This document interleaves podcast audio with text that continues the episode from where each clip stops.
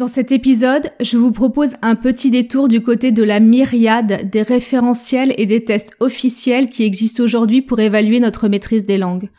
Pourquoi je ne les utilise pas et pourquoi je n'encourage pas particulièrement les gens à passer des tests de langue officiels, sauf dans deux cas très précis que nous verrons ensemble en fin d'épisode. À tout de suite.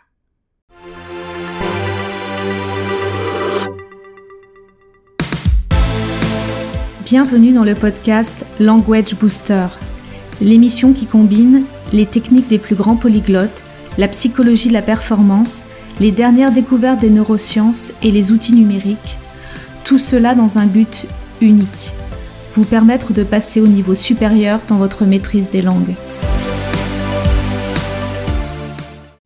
Dans l'épisode précédent, nous avons vu ensemble une façon très simple, très intuitive de décrire les quatre niveaux de maîtrise d'une langue étrangère et le point magique à viser en priorité numéro un pour optimiser ses chances de réussir la quête.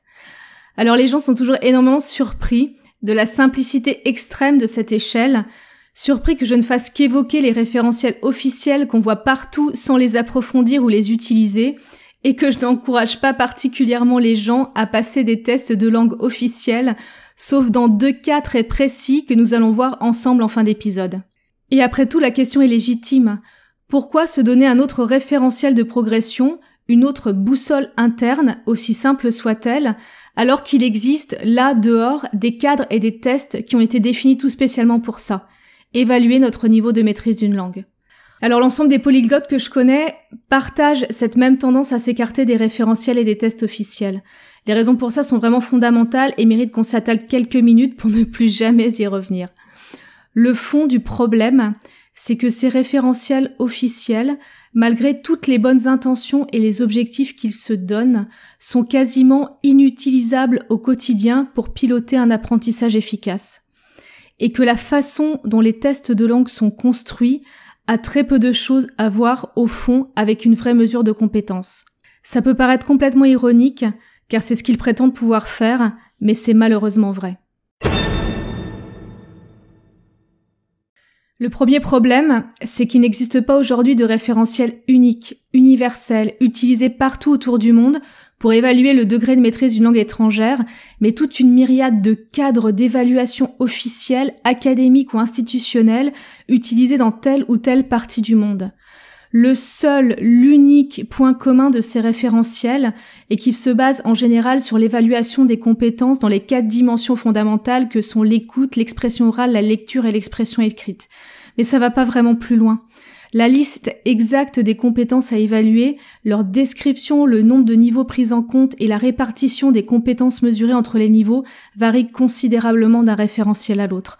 En fait, il y a quasiment autant de référentiels que de tests de certification en langue, ce qui fait beaucoup. Je vous mets en description du podcast le lien vers la page Wikipédia en anglais parce que la page en français est, est beaucoup plus légère sur le sujet. Donc le lien vers la page Wikipédia en anglais qui tente de répertorier l'ensemble des tests de certification officiels en langue existants aujourd'hui. Certains ont une portée internationale, d'autres sont spécifiques à des organismes de formation, certains ont pour vocation à mesurer des compétences générales en langue alors que d'autres sont spécifiquement orientés vers les études ou le business. Vous verrez, la liste a de quoi donner le tournis. Rien qu'en anglais, juste pour prendre un exemple, il y a 98 tests de certification de niveau en langue anglaise qui sont listés sur cette page. C'est énorme. Et la première conséquence de la multiplicité de ces référentiels, c'est une difficulté extrême à comprendre et traduire son niveau de maîtrise en langue étrangère d'une échelle à l'autre. Et la deuxième conséquence, c'est la question du référentiel à choisir pour piloter son apprentissage. Si je tiens vraiment à utiliser un cadre officiel comme boussole pour juger de ma progression dans la maîtrise d'une langue, lequel dois-je choisir? Quel est le meilleur, le plus pragmatique, le plus pertinent? Alors très honnêtement, je serais bien en peine de répondre à cette question qui demanderait l'analyse comparée de tous les référentiels d'évaluation linguistique existants aujourd'hui autour du monde, ce qui fait absolument pas partie de mes projets et ce qui n'est absolument pas nécessaire pour piloter son apprentissage en langue de manière efficace. Sachez jusqu'au niveau européen, et je pense que vous le savez, nous disposons du CECR, ou cadre européen commun de référence pour les langues, qui répartit les compétences linguistiques en six niveaux. A1, A2, B1, B2, C1, C2. Si vous êtes européen, vous en avez forcément entendu parler un jour ou un autre. Un des objectifs avoués de ce référentiel, c'est justement de servir de base unique, permettant de comparer des tests et des examens en différentes langues, mais aussi de fixer des objectifs d'apprentissage, de réorganiser des enseignements ou de concevoir des manuels pédagogiques. Ce CECR, c'est un référentiel qui est adopté de plus en plus largement, pas seulement en Europe, mais également autour du monde, pour structurer des cours, des tests et des examens. De plus en plus de tests et certifications linguistiques existantes fournissent des tableaux d'équivalence entre leurs niveaux et ceux du CECR. L'initiative, elle est excellente, mais on est encore très loin du compte et comprendre comment son niveau de maîtrise se traduit d'un référentiel à l'autre reste encore largement une tâche impossible. En fait, si vous regardez sur les forums en ligne, ils sont pleins de questions d'apprenants en langue qui s'arrachent littéralement les cheveux en essayant de comprendre ce que leur score dans un test leur achète comme niveau dans un autre.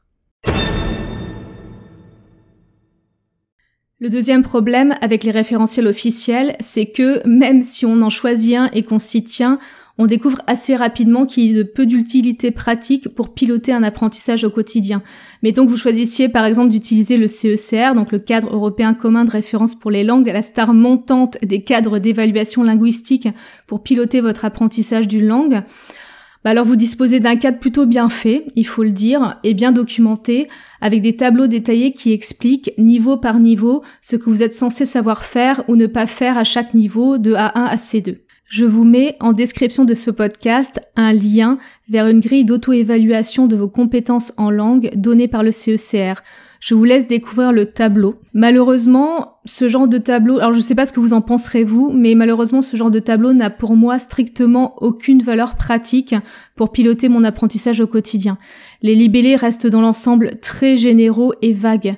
On y trouve des termes comme phrases simples, tournures courantes ou vocabulaire très fréquent qui peuvent recouvrir des réalités très diverses. Et d'ailleurs, les critères du CECR sont précisés et évalués de manière très différente par différents tests et organismes de certification qui se basent pourtant sur la même grille. Un des champs de personnalisation les plus évidents est celui du vocabulaire testé. Si vous passez un test de certification généraliste ou un test de certification orienté business, eh bien, vous ne serez absolument pas testé sur les mêmes choses. Et c'est pour ça que je préfère encore me servir de l'échelle ultra simple et ultra intuitive que nous avons vu ensemble dans l'épisode précédent. Pas de tableau compliqué en six niveaux avec des critères flous, juste quatre niveaux très intuitifs qui reflètent la situation d'aisance globale dans laquelle on se trouve et les points de bascule importants à franchir sur le chemin. C'est tout et ça suffit amplement pour piloter son apprentissage. Avec le troisième problème, on en arrive au cœur de ce qui fait que les tests de langue sont globalement de peu d'utilité pratique pour un apprenant en langue. C'est que leur objectif, en fait, c'est la validation de certaines connaissances et qu'ils n'ont que très peu de choses à voir au fond avec une vraie mesure de compétence. Et tous ceux qui se sont préparés à un test de langue un jour le savent.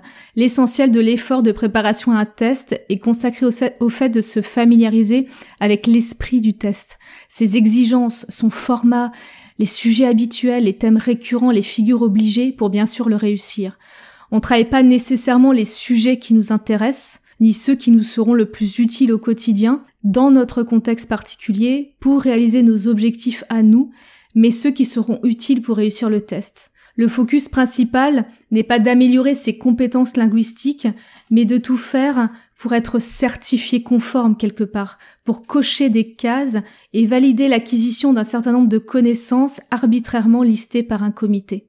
Alors bien sûr, vous me direz, euh, il y a un recouvrement entre les deux objectifs, améliorer ses compétences en langue et potasser les connaissances nécessaires pour le test mais il est marginal. Car il ne faut pas oublier que savoir communiquer dans une langue étrangère, c'est une compétence, pas un savoir.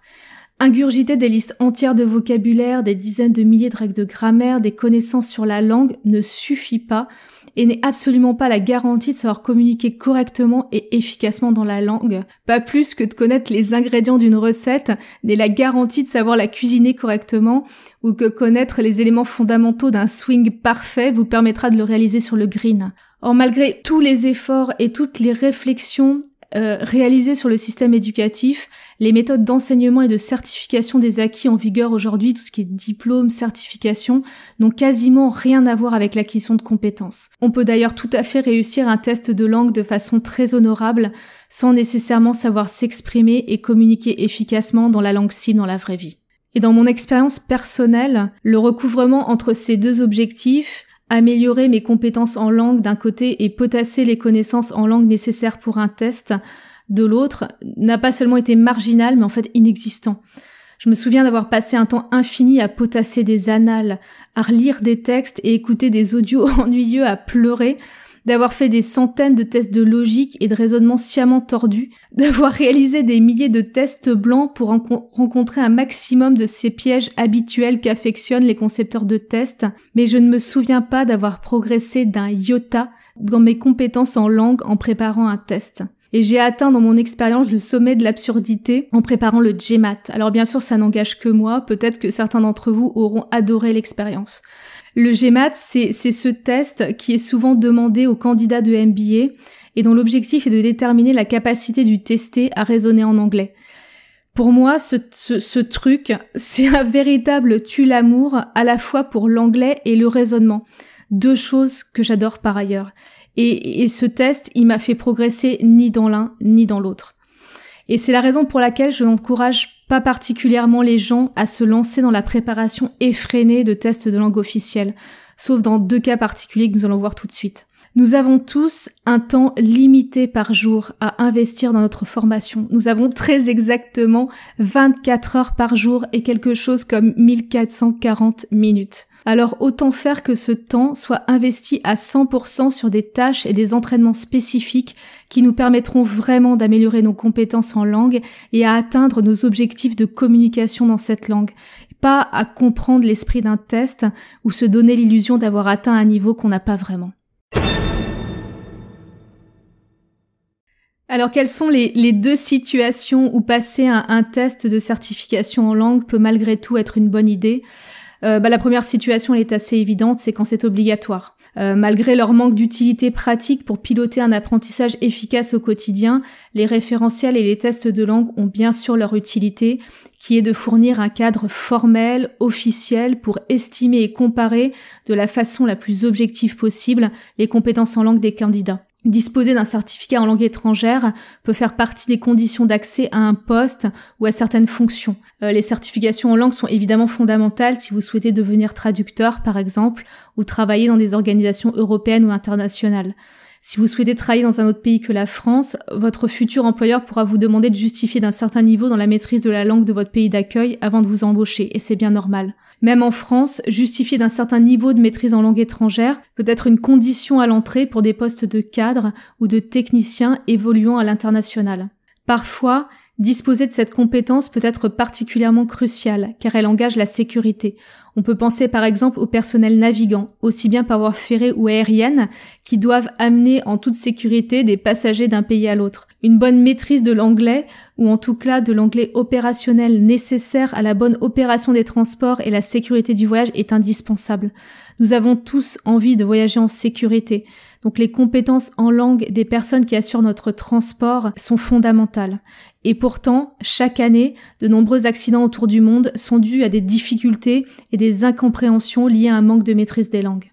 La deuxième situation dans laquelle passer un test de langue officielle peut être une bonne idée, c'est comme motivateur. Certaines personnes que je connais utilisent les tests de langue officielle pour se motiver. Ça leur donne un objectif clair vers lequel diriger leurs efforts, un challenge avec une date précise, figée dans le temps et inflexible qu'ils devront respecter à tout prix. En général, les personnes qui les entourent sont au courant qu'ils vont passer le test, ce qui crée un facteur d'engagement social très important. À partir du moment où les personnes qui vous entourent, euh, votre famille, vos collègues, vos amis sont au courant de votre objectif, il devient particulièrement difficile de se dégonfler et de ne pas tenir son engagement à passer le test. En plus, ce test, une fois passé, procure une mesure du travail effectué, aussi imparfaite soit cette mesure, et je pense que je l'ai couvert abondamment pendant cet épisode, euh, mais c'est aussi une récompense, puisque un test réussi, c'est un certificat que l'on peut produire, une preuve officielle utile pour débloquer de nouvelles opportunités.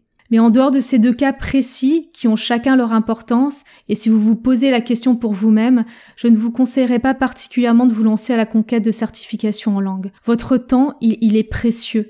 Il s'agit donc de l'investir intelligemment sur des activités et des entraînements spécifiques qui vous permettront vraiment d'améliorer vos compétences en langue, qui vous feront vraiment avancer en direction de vos objectifs et vous procureront beaucoup plus de plaisir sur le chemin que toutes les annales que vous pourriez potasser.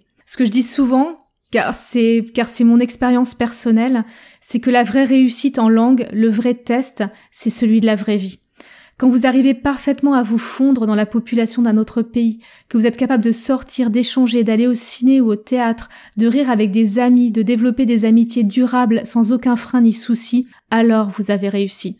Quand vous passez un entretien ou donnez une présentation et que vous êtes à l'aise, que vous vous exprimez de manière fluide et intelligible, avec le bon vocabulaire et un bon accent, on vous demande rarement un papier pour justifier de vos compétences en langue. Ça a été le cas dans tous mes entretiens d'embauche avec l'anglais, et pour la petite histoire, c'est aussi ce qui s'est passé avec le GMAT. Je ne vous raconte même pas, même pas, avec quel niveau de plaisir et de délectation je me suis débarrassée des bouquins d'anal et avec quelle vitesse j'ai réinvesti le temps gagné à potasser bêtement dans des activités qui m'ont encore fait passer au niveau supérieur. À tout de suite dans le prochain épisode.